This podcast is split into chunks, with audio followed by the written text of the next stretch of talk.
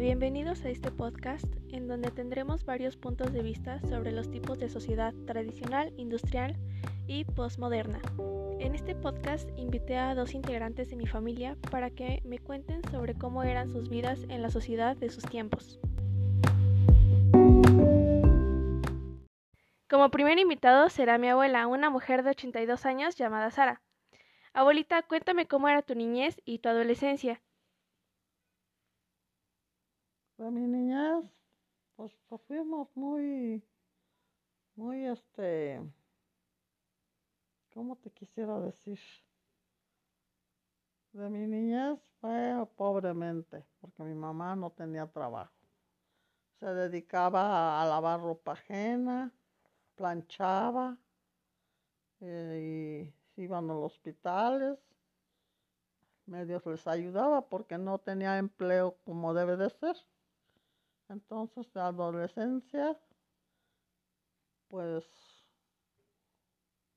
nomás fui a la escuela o hasta el tercer año porque ya no fui. Pasé al tercer año, pero ya no fui.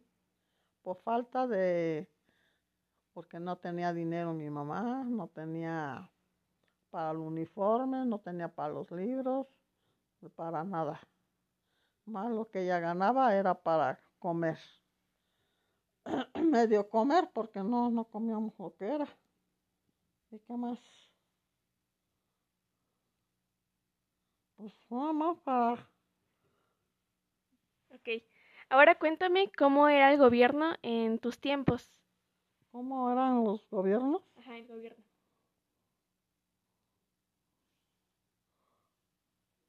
Pues el López Mateos es el único que ha sido, fue bueno.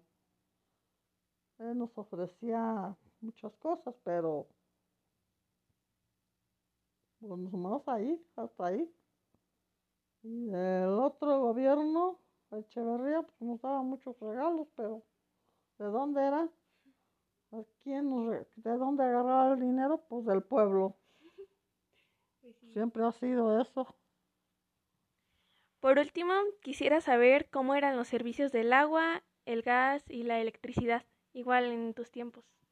¿El gas? Ajá, el agua y todo eso. La base de petróleo. Y... ¿Qué más me dijiste? Eh, la electricidad, el, agua. El agua. Pues nos íbamos a las fuentes a cargar agua. Íbamos a lavar a las fuentes. Porque aquí no había y del gas, pues nunca lo vimos los carros de gases, nunca. Ocupábamos el petróleo o la leña, era todo lo que hacíamos. El agua, pues también venía a veces las pipas, o si no nos íbamos a las fuentes y, y allá teníamos que lavar y bañar a los chamacos. Ahí se bañaban.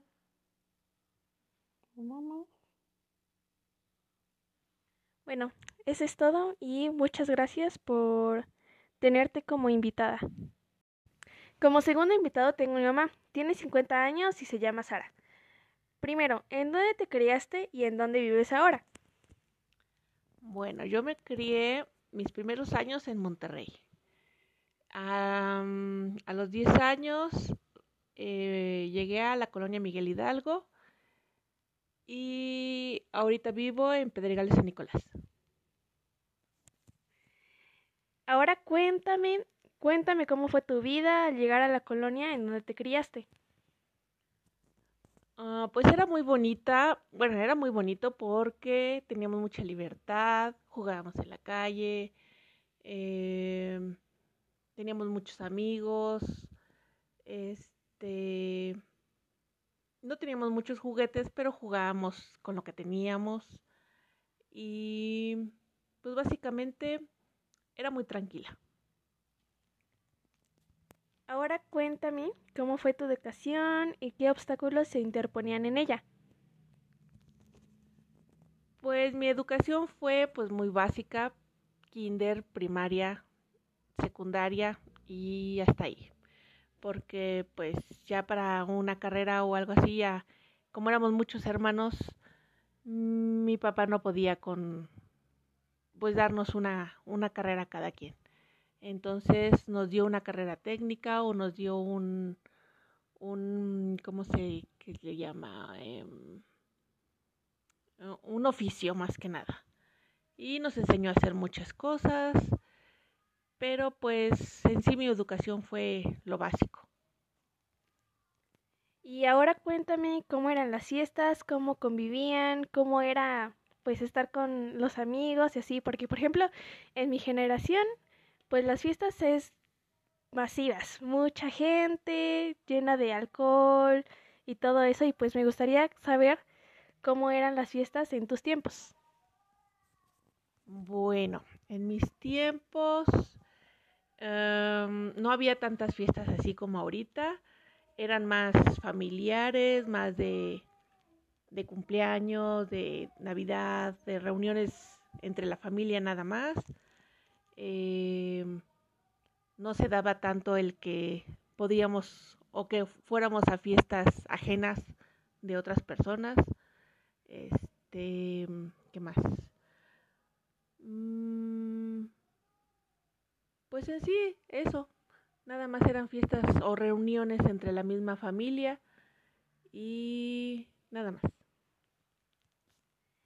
Y también me gustaría saber, o sea, cómo en tus tiempos era la mensajería y la manera de comunicarse, porque ahorita eh, tenemos muchas herramientas como Facebook, WhatsApp y todo eso, y pues me gustaría saber cómo era antes.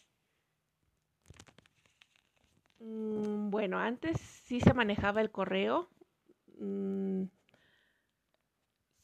si era más recurrente para mandar cartas y eso.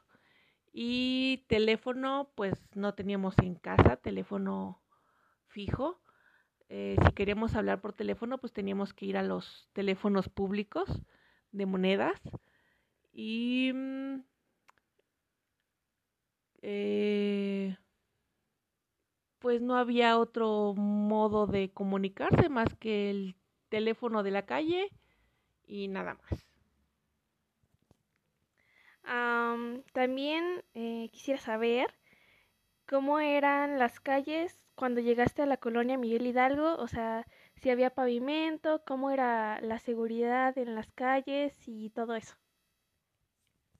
Bueno, donde yo vivía, em, las calles no estaban pavimentadas, tardó mucho tiempo en que en que las pavimentaran, no había drenaje, eh, el agua potable pues la teníamos que ir a conseguir más lejos, más lejos de mi casa.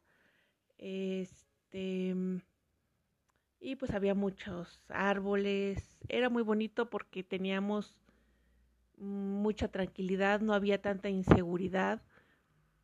Podíamos andar en la calle, no sé, eh, 11, 12 de la noche o de madrugada y no había tanto problema.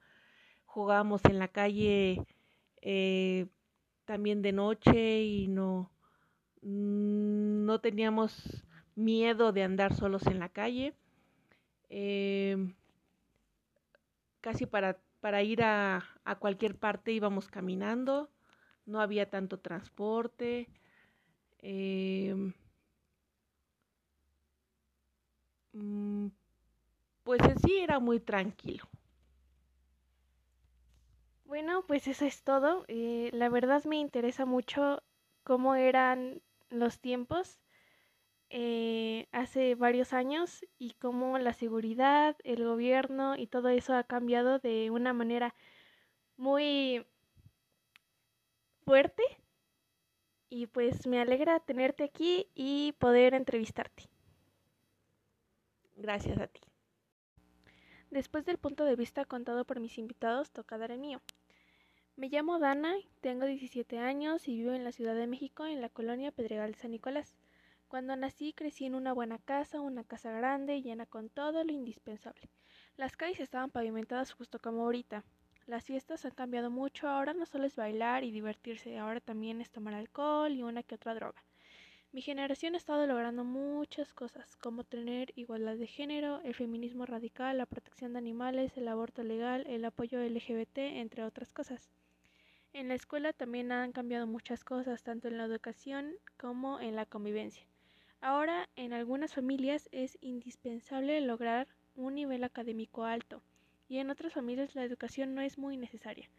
La mensajería y la comunicación ahora es por medio de redes sociales.